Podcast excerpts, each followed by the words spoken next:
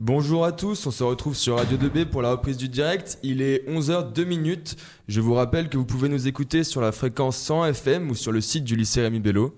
Vous pouvez également nous suivre sur les réseaux sociaux comme Facebook ou Twitter. Pour le moment, on accueille Jade Robin pour l'interview du jour. Bonjour à toutes et à tous. Nous nous retrouvons aujourd'hui pour cette dernière émission du débat du jour sur Radio 2B. Et oui, déjà malheureusement. Pour cette dernière, je serai de nouveau accompagné de Jade, élève de Terminal ES. Bonjour Jade. Bonjour Robin. Aujourd'hui, nous recevons de, de nouveau une invitée politique de marque, puisqu'il s'agit de la ministre auprès du ministre de l'Intérieur. Vous avez bien entendu ministre Jacqueline Gouraud. Bonjour. Bonjour. Dans l'émission d'aujourd'hui, nous aborderons votre carrière et vos engagements politiques. Nous parlerons ensuite de vos engagements dans la politique de proximité, de vos projets futurs, des actualités politiques et enfin nous terminerons par nos débats du jour, à savoir la place de la femme en politique et la place des médias en politique également. Abordons sans plus attendre notre premier thème. Jacqueline Gouraud, commençons par votre carrière et vos engagements. En quoi consiste votre travail de ministre auprès du ministre de l'Intérieur poste nouvellement créé dans le gouvernement Édouard Philippe? Eh bien, écoutez, je suis la numéro 2 du ministère de l'Intérieur, qui est un ministère euh, très vaste où on s'occupe euh, de sécurité, on s'occupe d'immigration, on s'occupe des collectivités territoriales, on s'occupe des élections et euh, également des cultes, puisque le ministère de l'Intérieur est le ministère des cultes. Donc, euh, je suis la numéro 2 pardon, sur tout ce, ce panel, si je puis dire, toutes ces responsabilités, mais peut-être préciser que euh, quand j'ai été nommée à ce poste, j'avais quand même sur le front écrit l'étiquette collectivité territoriale. C'est euh, cela qui m'a, euh, comment dire, euh, amené à être à ce poste. Et c'est bien sûr un domaine où je m'implique particulièrement, même si je traite aussi d'autres sujets. Vous avez suivi une formation universitaire en histoire-géographie. Vous avez d'ailleurs été prof d'histoire-géo. Qu'est-ce qui vous a décidé à vous lancer en politique? Euh, la rencontre dans une pharmacie en 1974 avec Valérie Giscard d'Estaing, qui euh, allait être candidat à la présidence de la République euh, en Loire-et-Cher, euh, à Montoire, très exactement, puisque le président Valéry Giscard d'Estaing résidait très fréquemment près de Montoire, à Auton, où sa femme, d'où sa femme, pardon, est originaire et où il a euh, une maison, une propriété. Et euh, il faut imaginer, évidemment pour vous aujourd'hui, euh, Monsieur Giscard d'Estaing est un vieux monsieur, très respectable, mais euh, à l'époque, c'était un jeune candidat, le renouvellement, le changement. Euh, voyez, ça fait, je dirais presque la boucle est bouclée quand vous m'entendez dire cela avec le président de la République d'aujourd'hui. Vous venez d'un milieu rural. Est-ce que ça a été un obstacle pour vous au cours de votre carrière politique? Non.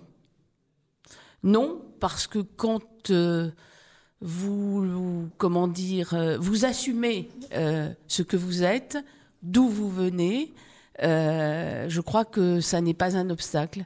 Il faut toujours prendre la vie en figure de proue, comme disait Monterland, et on est toujours né quelque part, et il faut, euh, euh, comment dire, se construire avec euh, son héritage, son environnement, son milieu.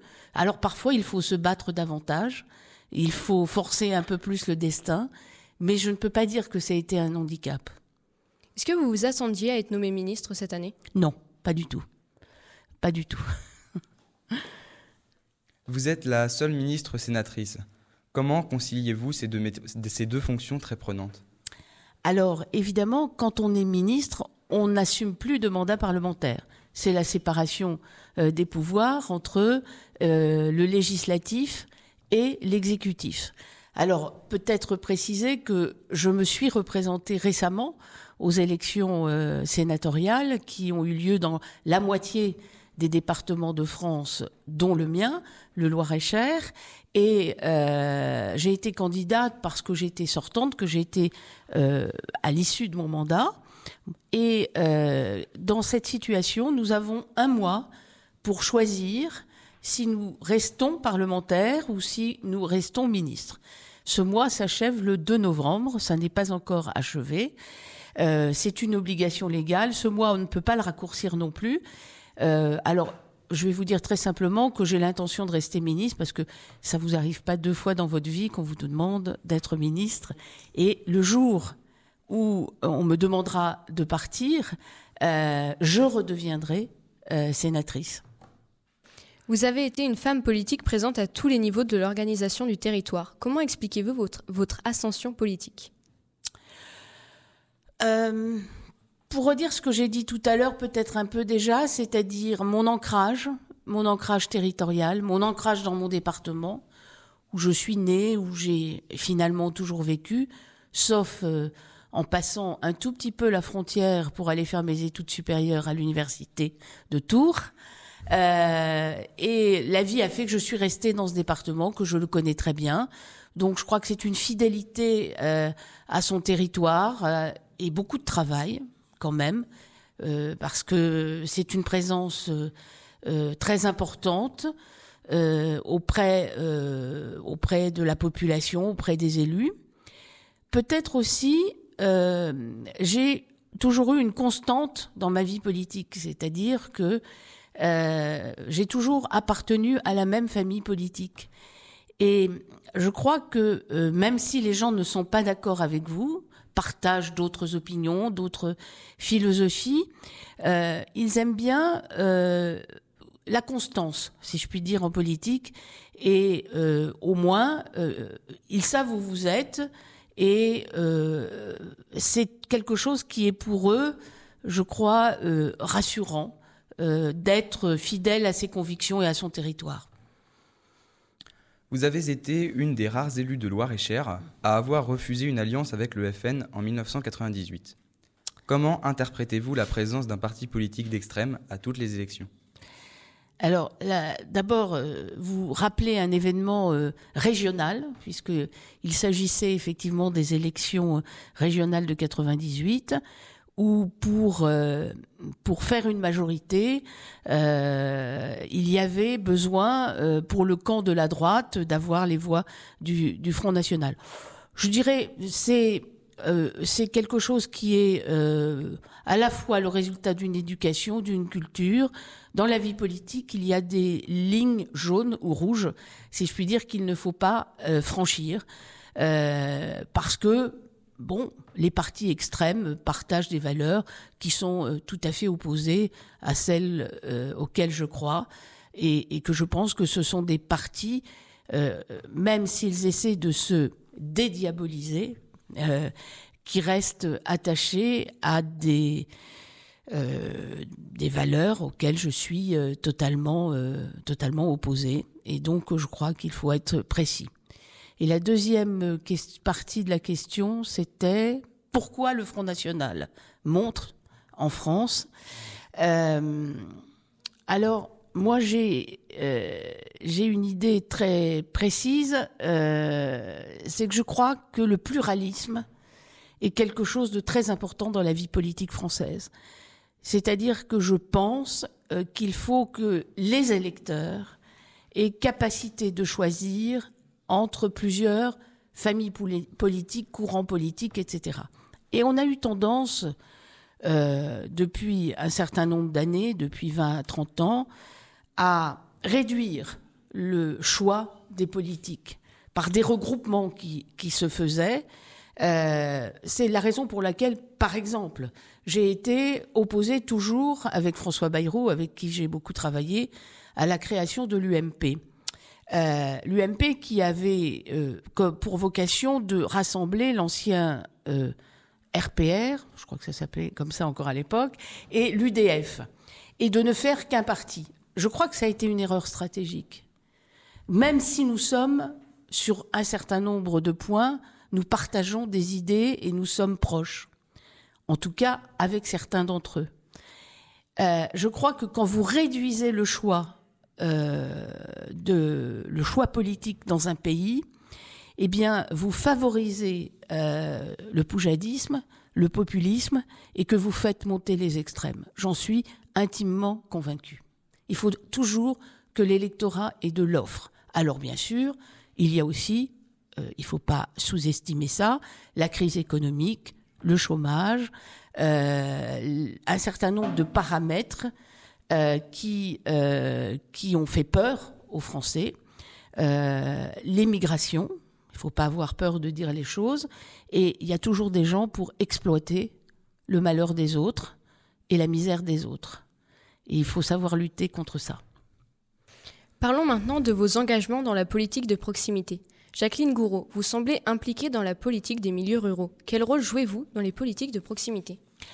Alors la proximité, c'est quelque chose dont les euh, élus ont besoin et je dirais, euh, c'est une question qui va bien dans le prolongement de ce que je viens de dire. C'est-à-dire que euh, les élus, les citoyens ont besoin euh, de sentir euh, que leurs grands élus, entre guillemets, les parlementaires, les ministres, sont aussi en contact avec la réalité du terrain. Et il faut donc savoir euh, répondre. Et puis, cette idée qui est en train de se développer maintenant, qui est très importante, je crois, c'est de comprendre que la réalité de l'évolution de notre territoire a fait que la France est devenue euh, finalement très diverse euh, dans euh, sa manière d'être développée. Il y a une urbanisation qui se fait dans le monde entier, c'est un phénomène mondial. il y a des structures et des territoires qui ont des différences géographiques, euh, même climatique, qui est un, nouvel élément de plus en plus euh, important, qui fait qu'on ne peut pas apporter la même réponse partout euh, de la même manière.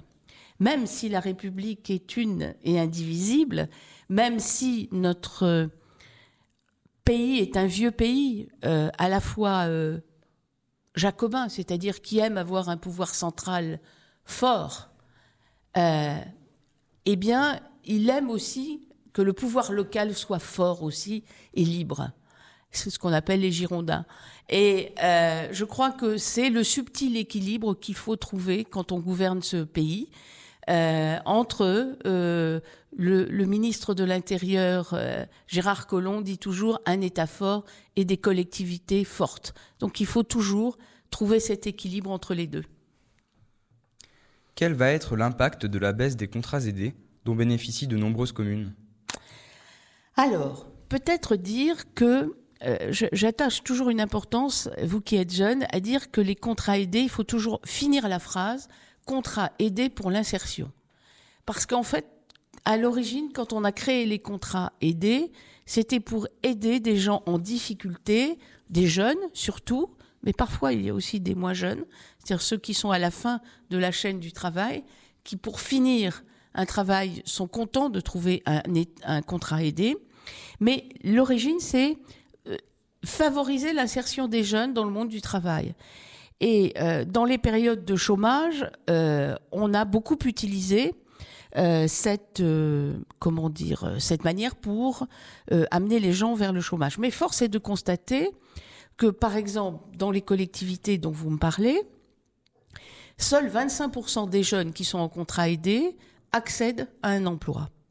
Et l'idée, c'est donc de prendre un peu sur l'enveloppe des contrats aidés, enfin de l'argent qui est consacré aux contrats aidés et qui coûte beaucoup euh, sur un budget de l'État puisque c'est 75% du salaire qui est payé par l'État.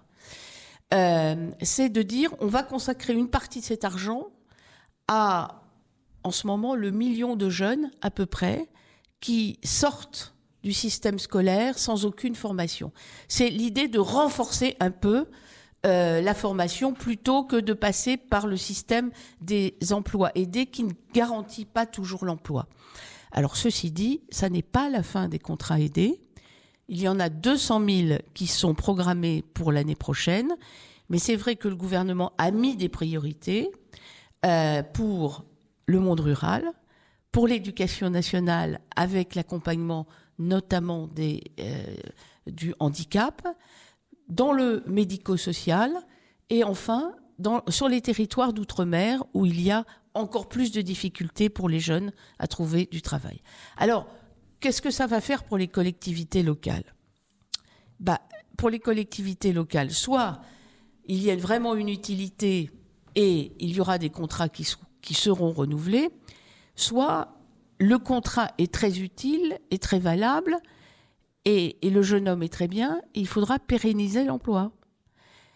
Parce que, je vais oser le dire, parfois, dans euh, les collectivités locales, on utilisait des emplois aidés sur, des postes qui avaient vocation à être pérennes et qui n'étaient pas toujours réalisés. Voilà. On se retrouve sur Radio 2B avec euh, Jade et Robin pour l'interview de Jacqueline Gouraud, la ministre auprès du ministre d'État, ministre de l'Intérieur, Gérard Collomb. Reprenons l'émission en parlant de vos projets futurs. Comment réagissez-vous face au manque de services de proximité, tels que les commerces ou les médecins, dans les communes rurales? La région Centre-Val de Loire est une des régions de France avec le moins de médecins. Oui, alors euh, le problème de désertification médicale est, un, sujet très important, effectivement, pour notre euh, région. Euh, pas seulement, d'ailleurs, notre région, mais en fait, oui. Alors, il y a, y a beaucoup de sujets. Il y a eu pendant longtemps l'idée en France que si on faisait moins de médecins, on aurait moins de dépenses de sécurité sociale, qui était une idée qui a amené euh, à réduire euh, le nombre de médecins qui sortaient euh, de l'université. Alors on est bien sûr revenu là-dessus et le numerus clausus, comme on dit, c'est-à-dire le nombre de médecins autorisés a été monté.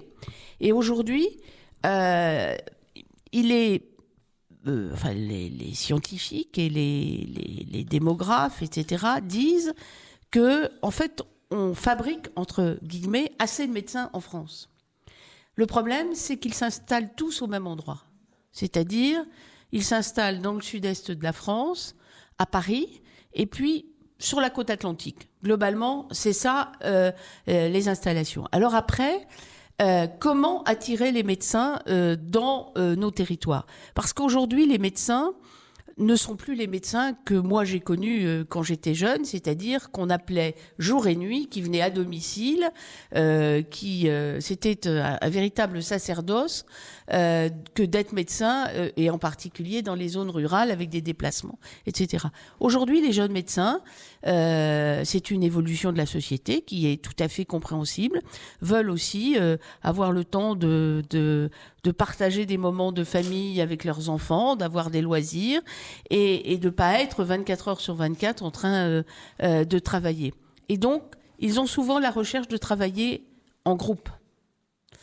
Euh, c'est pour ça que les maisons médicales, au sens du terme qu'on utilise maintenant, sont une bonne solution. Mais attention, c'est une politique qu'il faut manier avec prudence parce que euh, il faut pas croire que si vous construisez un bâtiment, quand un maire décide de construire un bâtiment euh, pour accueillir euh, des professions médicales, elles ne viennent pas forcément. Euh, elles viennent que si il y a une organisation de plusieurs médecins avec des infirmières, etc. Et donc tout cela doit se faire en parfaite euh, collaboration et construction, si je puis dire, avec le monde médical. On peut pas dire je vais faire ça comme ça euh, tout seul dans son coin. Donc euh, euh il y a un programme qui a été annoncé, par exemple, par Madame euh, Agnès Buzyn, la ministre de la Santé, qui euh, va favoriser avec des aides publiques la création de maisons médicales avec des regroupements de médecins. Alors on ne peut pas non plus apporter la même réponse partout.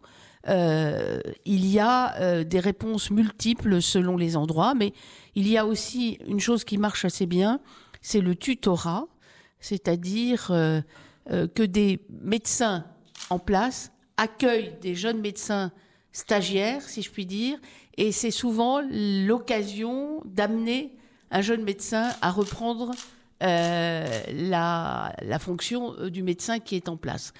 Euh, et puis, on dit que il faut former des médecins dans leur région d'origine. Et, souvent, les jeunes viennent se réinstaller dans leur maison d'origine. La préfète de Réloir me disait à l'instant, il faut faire toujours des clins d'œil, que euh, soit on revient s'installer dans sa maison, dans sa région d'origine, soit c'est par amour qu'on s'installe quelque part. C'est-à-dire que euh, on rencontre quelqu'un d'une région et on va s'installer dans sa région. Alors elle me glissait de façon malicieuse, mais que j'ai trouvé originale et rigolote, on pourrait créer un mythique pour les médecins. Ça pourrait peut-être marcher. C'était pour faire un clin d'œil dans cette émission de jeunes et, et de jeunes qui pensent parfois, n'est-ce pas Robin, à devenir médecin. Pourquoi pas Quelles actions le gouvernement peut-il mettre en œuvre pour aider euh, le développement économique des territoires ruraux? Alors beaucoup de choses. Euh, le, le, gouvernement, les gouvernements ont, ont, successifs ont, ont, mené des politiques pour essayer de développer euh, les territoires ruraux. Mais je vais quand même oser dire quelque chose euh, avant tout. Je crois que les territoires ruraux se développent aussi beaucoup quand euh, ils se prennent eux-mêmes en main. Je crois que c'est un postulat qui est très important et que les élus locaux euh, soient dynamiques, aient envie de créer, aient envie de, développer leur territoire. Je crois que c'est la base de tout.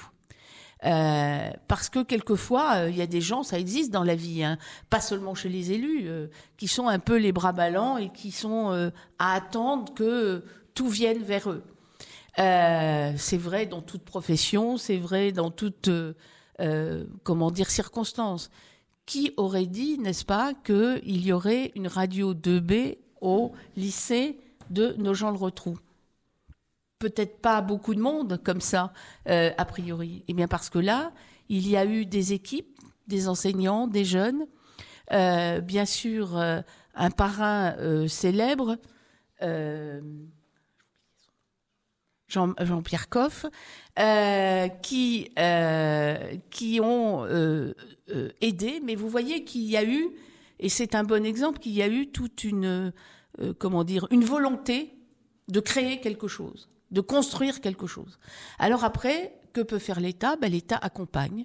L'État accompagne par des tas de politiques publiques euh, pour aider des médecins à s'installer, pour aider des maisons de services publics où je vais aller tout à l'heure à la loupe euh, à se construire, c'est-à-dire on rassemble euh, la MSA, on rassemble euh, la préfecture, on rassemble la sécurité sociale, on rassemble des tas de gens dans un même endroit pour répondre aux besoins du public qui vit en zone rurale. Et puis, il y a aussi l'essai d'attirer des entreprises parce que l'emploi, c'est le nerf de la guerre pour beaucoup de territoires. Et parfois, eh bien, les territoires ruraux ont des atouts que euh, les villes n'ont pas forcément. Et vous avez aussi des traditions de main-d'œuvre. C'est quelque chose qui est très important aussi quand euh, des entrepreneurs recherchent euh, des, euh, des implantations. Euh, ils recherchent, ils regardent aussi souvent s'il y a une main-d'œuvre disponible et une main-d'œuvre qualifiée dans tel ou tel domaine. Alors il y a des tas d'aides, je ne vais pas ici être technique, qui sont euh, à destination du territoire ruraux, par exemple. Il y a ce qu'on appelle une dotation euh, d'équipement des territoires ruraux qui est une enveloppe euh, qui est très importante puisqu'elle est de près d'un milliard d'euros euh, au niveau national, qui est déconcentrée dans les départements et les préfets peuvent aider aussi des projets dans beaucoup de domaines, d'aménagement aussi euh, de communes pour qu'elles soient plus belles, d'aménagement aussi, et ça c'est la région qui s'en occupe, de modes de déplacement, parce qu'il faut aussi des modes de déplacement.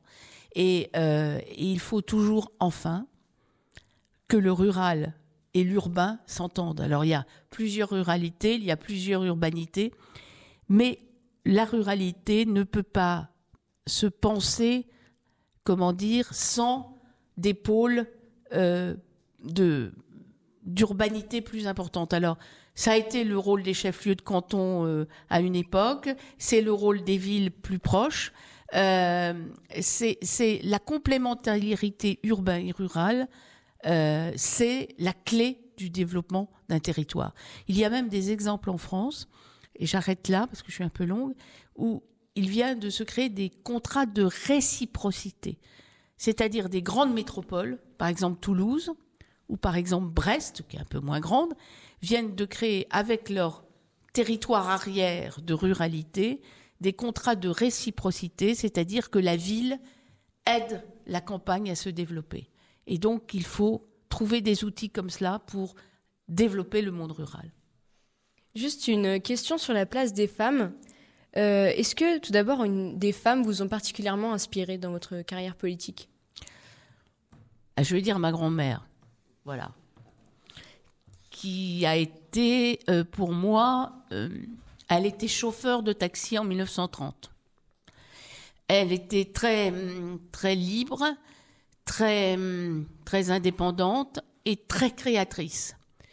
Et elle m'a beaucoup accompagnée pour que je fasse des études, et en particulier des études supérieures. Voilà. Euh, est-ce que vous avez déjà été victime ou bien témoin de sexisme lors de votre carrière? Non. Non, euh, non, j'ai eu cette chance. Euh, d'autres non, mais non. Alors peut-être aussi parce que je reviens encore à ma grand-mère et à ma mère, qui étaient euh, au fond des femmes qui, euh, m'ont appris à, m'assumer en tant que femme et à, à, m'élever dans l'idée que nous étions les égales euh, des hommes. Et l'éducation, ça compte. Emmanuel Macron avait annoncé lors de la présidentielle qu'il souhaitait créer un ministère plein et entier pour les droits des femmes. Aujourd'hui, nous avons un secrétariat d'État dirigé par Marlène Schiappa. Pouvez-vous nous dire ce que cette décision pourrait changer pour nos droits? D'abord, Marlène, euh, elle n'a pas besoin d'être ministre euh, pour se faire entendre. Secrétaire d'État, euh, c'est vrai que c'est pas ministre, mais elle est très présente. Elle est très présente dans les dans les médias. Elle a beaucoup de volonté. Elle a une vraie volonté de se battre pour l'égalité euh, des femmes et euh, elle joue un rôle euh, déterminant. Euh, elle le prouve. Et, et, je crois que effectivement, euh, nous venons de passer des jours euh, où on a beaucoup entendu parler des agressions sexuelles. Euh, et euh, il faut bien sûr que le gouvernement sur ce plan euh, s'engage encore plus. Et le président de la République a dit qu'il y aurait une loi. il y a plusieurs pistes dans cette loi dont on a déjà parlé. Par exemple, rallonger le délai de prescription des crimes sexuels de 20 à 30 ans. Par exemple aussi, essayer de trouver euh, de lutter contre euh, les, attitudes euh, déplacées que l'on peut rencontrer dans les transports en commun, dans la vie courante, etc. Et nous allons beaucoup travailler, d'ailleurs, au ministère de l'Intérieur, pour voir quelle, quelle sorte de alors, amende ou punition, je ne sais pas comment le dire autrement, pourrait être appliquée parce que, évidemment, euh, c'est moins grave que les crimes euh, sexuels, mais c'est tout de même quelque chose d'extrêmement euh, déplacé, humiliant pour les femmes. Et donc, il faut travailler sur ce sujet pour que notre société progresse dans ce domaine. Et c'est pas des phénomènes, comment dire, parce qu'on parle beaucoup de de ce qui se passe dans les villes, dans les transports en commun, mais c'est des, des, choses aussi euh, qui existent à la campagne. Et donc il faut s'en occuper partout, sur tout le territoire. Pensez-vous que cela euh, serait intéressant d'élargir ce, ce, principe à l'espace public en général, comme l'Assemblée ou le Sénat par exemple? Euh, La proposition de Marlène Schiappa euh, de sanctionner par des amendes le harcèlement sexuel en flagrant délit? Ah ben, quel que soit le lieu, euh, y compris dans les assemblées, naturellement. L'Assemblée et le Sénat sont assez souvent le théâtre de remarques sexistes envers les femmes qui y siègent. On se souvient notamment des remarques qu'avait pu subir Cécile Duflot à l'Assemblée lorsqu'elle était venue vêtue d'une robe à fleurs ou lorsqu'un député UMP avait imité une poule lors de l'intervention d'une députée écologiste. Qu'est-ce qui pourrait être mis en place pour en finir avec ce sexisme omniprésent en politique?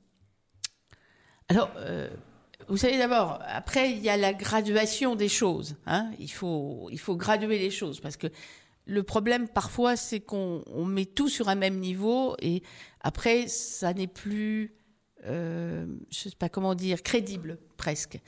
Euh, on n'empêchera jamais euh, les idiots d'être idiots dans leur comportement.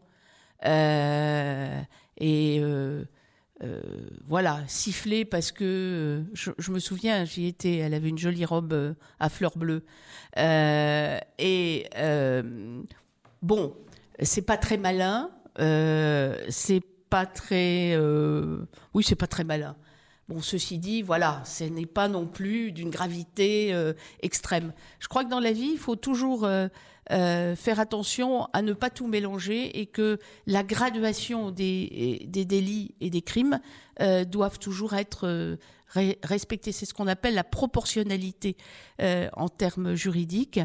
alors après, je pense que beaucoup de choses passent par l'éducation et que tout s'apprend très tôt à l'école, dans les familles, et que il faut effectivement que l'éducation nationale pardon, joue son rôle très important, mais je crois qu'il le joue euh, déjà beaucoup.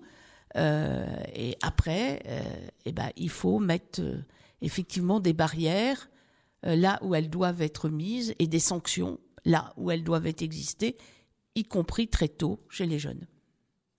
En 2013, lors de la loi Taubira pour le mariage pour tous, vous avez exprimé votre opposition en raison de vos valeurs plus traditionnelles. Aujourd'hui, un nouveau sujet fait débat à propos des droits des femmes, la procréation médicalement assistée, PMA, qui pourrait être ouverte aux femmes célibataires et aux couples de femmes, ce qui est encore uniquement réservé aux couples hétérosexuels en cas d'infertilité avérée. Quelle est votre position par rapport à ce sujet?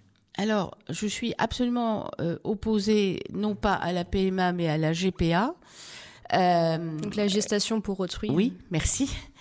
Euh, je ne crois pas que ce soit, euh, euh, je ne sais plus comment vous avez dit, mes valeurs plus traditionnelles. Alors ça, je pense que c'est très moderne d'être opposé à la GPA, parce que je, ne peux pas concevoir que on, on fasse utilisation de son corps, du corps des femmes, pour pour un acte productif d'enfant, je ne sais pas comment le dire, et voire même marchand. Donc je suis très opposée à la GPA. Et euh, euh, si je suis parlementaire, si je redeviens parlementaire, euh, je ne pourrais pas soutenir quelque chose comme la GPA. D'ailleurs, je suis pas toute seule. Le président de la République aussi, donc et beaucoup d'autres gens. Sur la PMA, il y a une évolution, bien sûr, des mentalités. C'est quelque chose qui a été réservé pendant longtemps et qui est toujours réservé euh, aux couples hétérosexuels ayant euh, des difficultés à avoir un enfant. Alors après, c'est comme l'adoption, je vais faire un parallèle.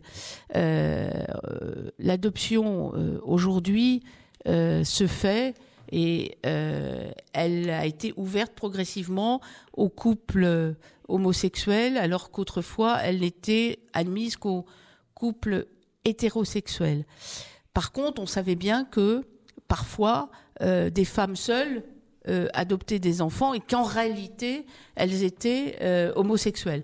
Donc il y a une ouverture de la société et une transparence plus grande qui fait que je pense que on va arriver à ce que les couples euh, homosexuels puissent euh, avoir euh, accès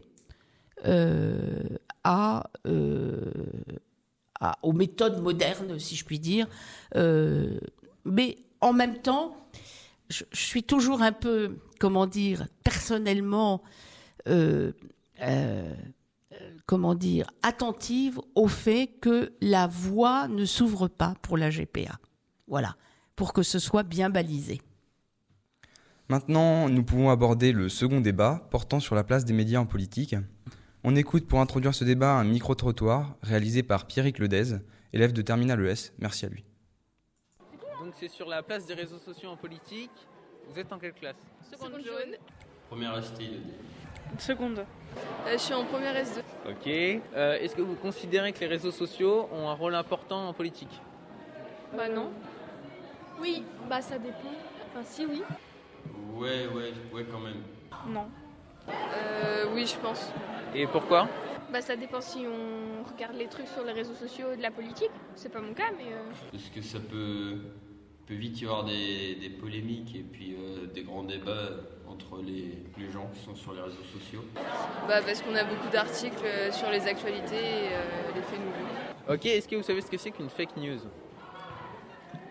Non Euh, ça, ouais, c'est les, c'est les fausses euh, informations. Bah c'est quand on dit des trucs faux pour euh, attirer l'attention, pour faire du buzz quoi. Non, pas du tout. Ok, merci. On peut entendre des réponses diverses et variées de la part des lycéens. Jacqueline Gouraud, pensez-vous que les médias ont une grande influence en politique? Oui. Oui.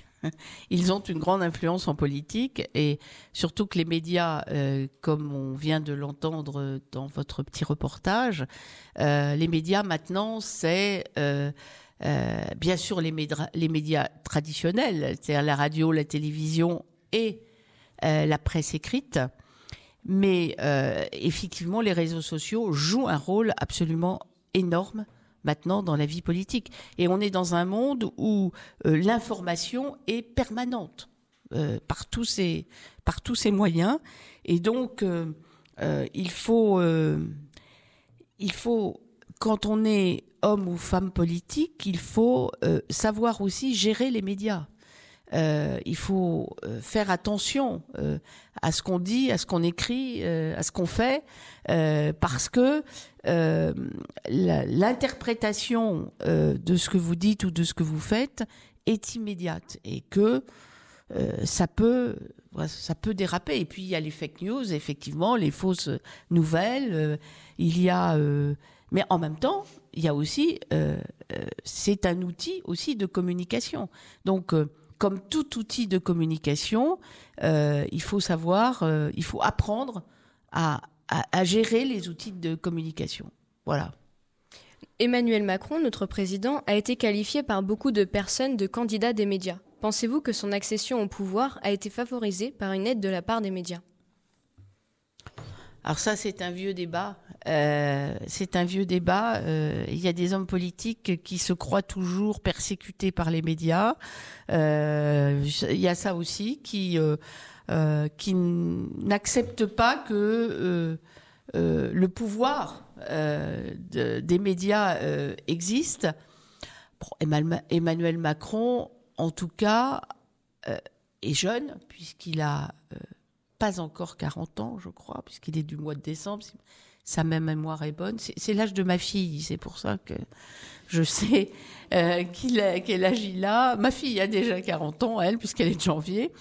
Et euh, je crois que il a, il a aussi séduit les médias, oui, par sa jeunesse, par son professionnalisme, par son intelligence, et naturellement, euh, euh, les médias l'ont aussi accompagné euh, euh, vers, vers la- l'ascension jusqu'à la présidence de la République. Mais il y a eu aussi des critiques parce qu'il plaisait pas à tout le monde. Et puis il y a en France aussi une presse d'opinion, et on le sait.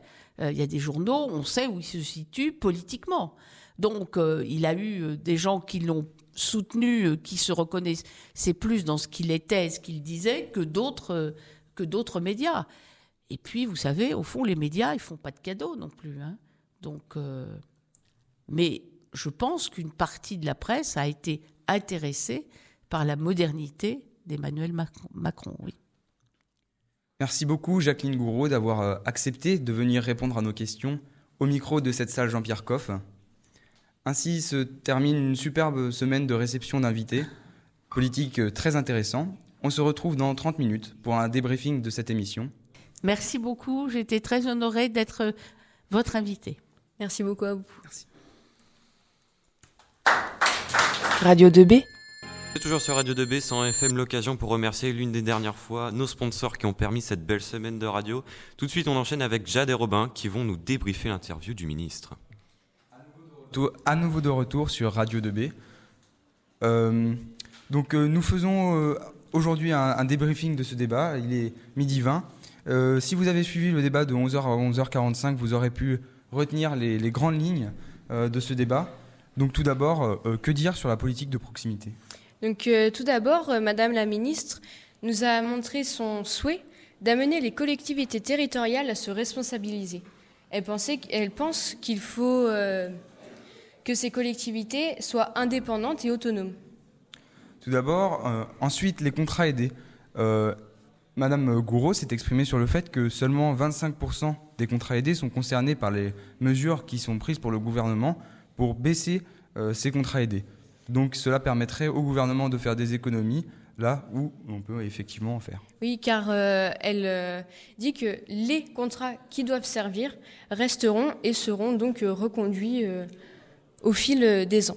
Par ailleurs, on peut ajouter qu'elle pense que ces contrats sont principalement euh, pour les jeunes, pour, euh, faits pour aider les jeunes à s'insérer. Donc elle a bien insisté sur le fait que ce sont des contrats aidés d'insertion dans le monde du travail. Donc ces contrats sont principalement faits pour les jeunes, mais elle a également ajouté que cela pouvait être pour des personnes âgées qui aimeraient se réinsérer dans le monde du travail. Et donc on, peut retenir euh, ces grandes lignes. Voilà, et comme but, euh, donc, euh, arriver à un emploi donc, à temps plein, un vrai emploi avec un, contrat, du coup, fixe.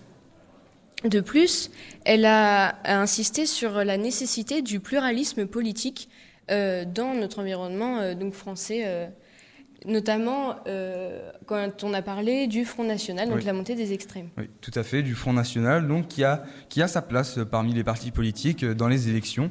Euh, voilà, il faut, il faut plusieurs idées, plusieurs partis. Parfois, on adhère à des idées, parfois, on n'y adhère pas. Euh, elle pense que les regroupements euh, des, des partis politiques sont parfois inutiles. Elle a notamment évoqué euh, le cas de l'UMP qui a oui, qui a réuni euh, euh, l'UP, le, l'U- l'UPR, ouais, je ne sais je plus. crois que l'Union populaire UD, républicaine, que ça devait être quelque chose comme ça, et le RPR aussi. Ouais. Et euh, donc euh, voilà, elle pense que il doit y avoir euh, plusieurs partis, même s'ils ont des idées, des idées semblables finalement, ils auront toujours des divergences et, et voilà, il faut conserver ce pluralisme des partis. Ce qui fait la démocratie en France. Oui, ce qui fait la démocratie, tout à fait. Et de retour sur Radio 2B, c'était Whenever, Wherever de Shakira. On enchaîne tout de suite avec euh, le débriefing du débat sur les femmes.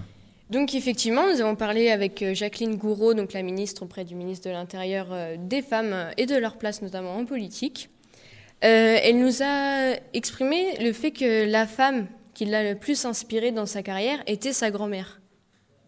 Elle a d'ailleurs lâché euh, même une, une petite larme en évoquant son souvenir. Euh, Peut-être euh, que c'est une, une femme finalement qui l'a beaucoup inspirée dans sa vie de tous les jours. Peut-être qu'elle a permis de faire en sorte de, de faire en sorte que Jacqueline Gouraud devienne ce qu'elle est maintenant. Donc- Effectivement, parce qu'elle elle disait euh, qu'elle représentait une femme indépendante et qui avait toujours prôné l'égalité entre les femmes et les hommes. Et on peut se, se poser la question si ce n'est pas ce qu'est devenue Jacqueline Gouraud, effectivement. Exactement.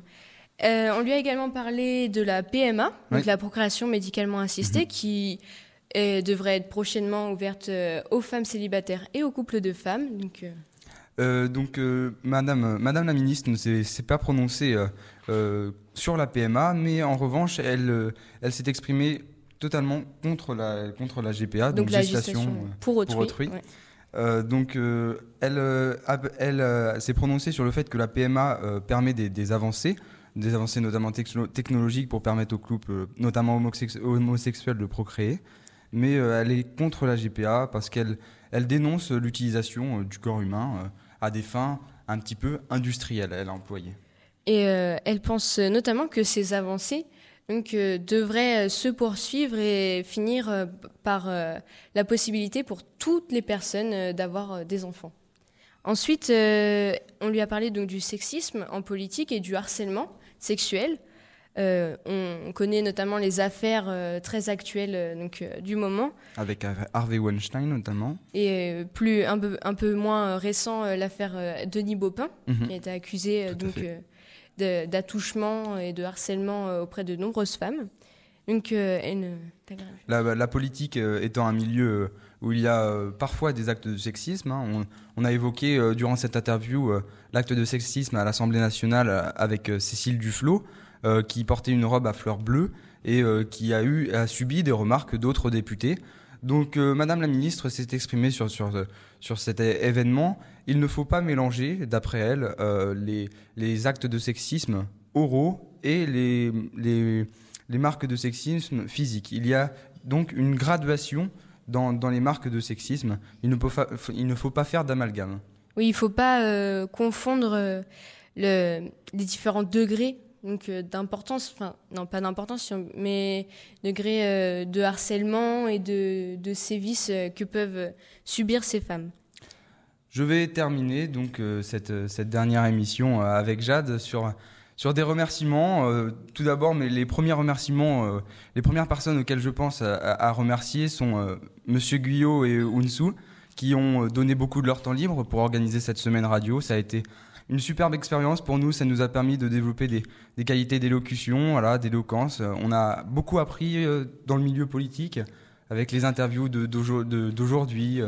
Moi, pour moi d'hier celle de lundi aussi avec Thomas Legrand. Donc voilà, on a, pu rencontrer euh, des gens euh, fabuleux. Oui, voilà, exactement. Donc ça a été vraiment une, une superbe semaine. Merci également à, à, la technique qui a été toujours là euh, pour, pour faire des introductions. par exemple, le mercredi, quand on a eu un petit quoi, ils, ils étaient là pour, pour, combler, pour combler le manque, on va dire. Merci à Arnaud qui s'occupe, mm. qui s'est occupé tout au long de la semaine voilà, de la technique. Voilà, merci euh, aux, invités également et à vous, chers auditeurs, qui, nous ont, qui, vous que, vous nous avez suivis euh, tout au long de cette semaine. Et euh, merci à toi, Robin. Et merci à toi, Jade, également, pour ces superbes interviews que nous avons pu réaliser. Nous avons fait un beau travail d'équipe. Très enrichissant. Et voilà, merci beaucoup. On se quitte sur la musique Paradise de Coldplay. Paradise qui nous évoque un petit peu le, studio de radio tout au cours de cette semaine finalement. Ça a été un petit peu notre paradis. Voilà, merci beaucoup à vous et peut-être à l'année prochaine, je l'espère. Au revoir.